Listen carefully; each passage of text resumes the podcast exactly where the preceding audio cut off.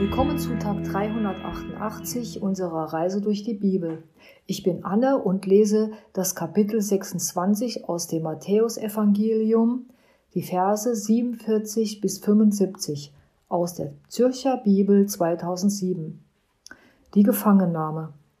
Und während er, gemeint ist hier Jesus, noch redete, da kamen Judas, einer von den Zwölfen, und mit ihm eine große Schar mit Schwertern und Knüppeln, im Auftrag der hohen Priester und der Ältesten des Volkes. Der ihn aber auslieferte, hatte mit ihnen ein Zeichen verabredet. Den ich küssen werde, der ist es, den nehmt fest. Und sogleich ging er auf Jesus zu und sagte, Sei gegrüßt, Rabbi, und küsste ihn. Jesus sagte zu ihm, Freund, dazu bist du gekommen. Da kamen sie auf ihn zu, ergriffen ihn und nahmen ihn fest. Da hob einer von denen, die mit Jesus waren, seine Hand und zog sein Schwert, schlug nach dem Knecht des hohen Priesters und hieb ihm das Ohr ab. Da sagte Jesus zu ihm, Steck dein Schwert an seinen Ort, denn alle, die zum Schwert greifen, werden durch das Schwert umkommen. Oder meinst du, ich könnte meinen Vater nicht bitten, und er würde mir nicht sogleich mehr als zwölf Legionen Engel zur Seite stellen? Doch wie würden dann die Schriften in Erfüllung gehen, nach denen es so geschehen muss? Zu jener Stunde sagte Jesus zu den Leuten, Wie gegen einen Räuber seid ihr ausgezogen, mit Schwertern und Knüppel mich gefangen zu nehmen? Tag für Tag saß ich im Tempel und lehrte, und ihr habt mich nicht festgenommen. Dies alles aber ist geschehen, damit die Schriften der Propheten in Erfüllung gehen. Da verließen ihn die Jünger alle und flohen. Die Verhandlung vor dem Hohen Rat. Die aber, die Jesus festgenommen hatten, führten ihn vor den hohen Priester Kaiaphas, wo sich die Schriftgelehrten und die Ältesten versammelt hatten. Petrus aber folgte ihm vom Weiten bis zum Palast des hohen Priesters. Und er ging hinein und setzte sich zu den Gerichtsdienern, um zu sehen, wie es enden würde. Die hohen Priester aber und der ganze Hohe Rat suchten nach einer falschen Zeugenaussage gegen Jesus, um ihn töten zu können. Doch sie fanden keine, obwohl viele falsche Zeugen aufgetreten waren. Zuletzt aber traten zwei auf und sagten, dieser hat behauptet, ich kann den Tempel Gottes niederreißen und in drei Tagen wieder aufbauen. Und der hohe Priester erhob sich und sagte zu ihm, Antwortest du nichts auf das, was gegen diese dich vorbringen? Jesus aber schwieg. Und der hohe Priester sagte zu ihm, Ich beschwöre dich bei dem lebendigen Gott, uns zu sagen, ob du der Messias bist, der Sohn Gottes. Da sagte Jesus zu ihm, Du sagst es. Doch ich sage euch, von nun an werdet ihr den Menschensohn sitzen sehen, zu Rechten der Macht und kommen auf den Wolken des Himmels. Da zerriss der hohe Priester seine Kleider und sagte, er hat gelästert. Was brauchen wir noch Zeugen? Jetzt habt ihr die Lästerei gehört. Was meint ihr? Sie antworteten, er ist des Todes schuldig.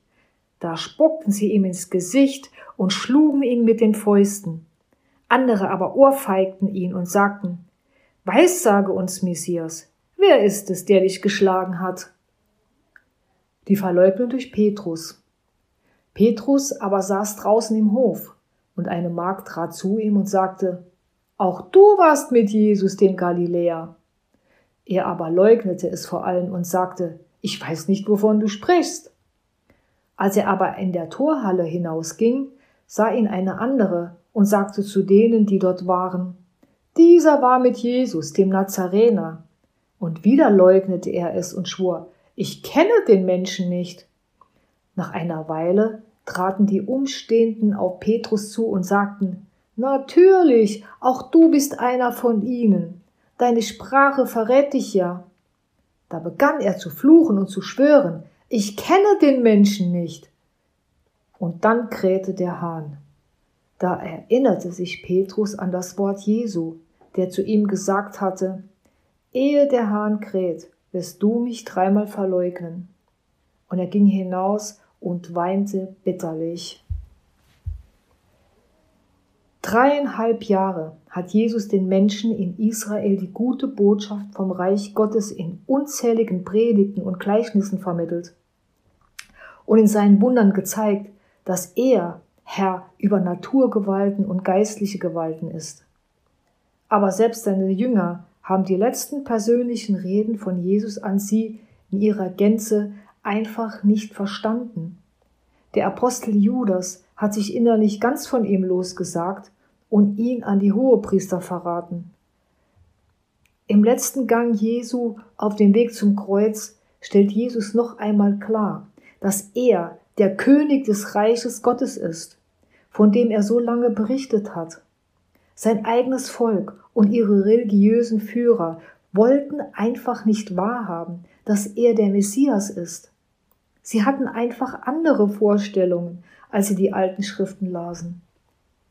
Dass Jesus als sündloser Mensch selbst das Opferlamm für die Sünde der gesamten Menschheit sein wird, damit diese endlich im Menschen und in der Welt besiegt werden kann, dass dies der größte Sieg des Messias sein würde.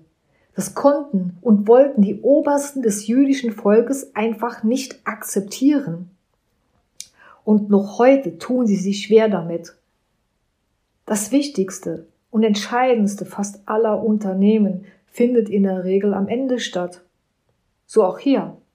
Jesus hält im Garten Gethsemane der härtesten Versuchung Satans stand und zeigt, welche innere Brillanz er besitzt.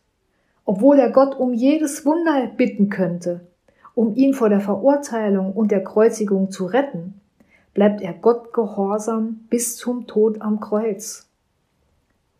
Sehr bewegend finde ich auch den Fall von, Je von Petrus, als er Jesus bei ganz unbedeutenden Leuten verleugnet und nicht annähernd das halten kann, was er Jesus zuvor vollmundig versprochen hat. Jesus kennt sein Herz besser und weiß, wie zerbrechlich seine guten Vorsätze sind. Das wird auch Petrus klar, und er weint über sich und seine Schwachheit. Die Bereitschaft von Jesus, selbst das Opfer zu sein, das Gott als Sühne für die Sünde des gefallenen Menschen einfordert, zieht mir jedes Mal das Herz zusammen. Gerne rede ich von der Liebe Gottes, aber dass diese Liebe Schweres ertragen und Großartiges geleistet hat, damit ich und du einen Platz im Reich Gottes haben dürfen, will und darf ich auch nicht vergessen. Jesus ist der König aller Könige und Herr aller Herren. So wird er wiederkommen in Macht und Herrlichkeit und die zu sich nehmen, die sich für ihn entschieden haben, sich seiner Herrschaft gerne unterstellen und in enger Gemeinschaft mit dem Gott der Liebe leben wollen. Jeden Tag kannst du dich dafür entscheiden und dich von Jesus retten lassen. Sei dabei. Heute ist ein guter Tag für einen guten Tag. Lass sein Wort in deinem Leben lebendig werden.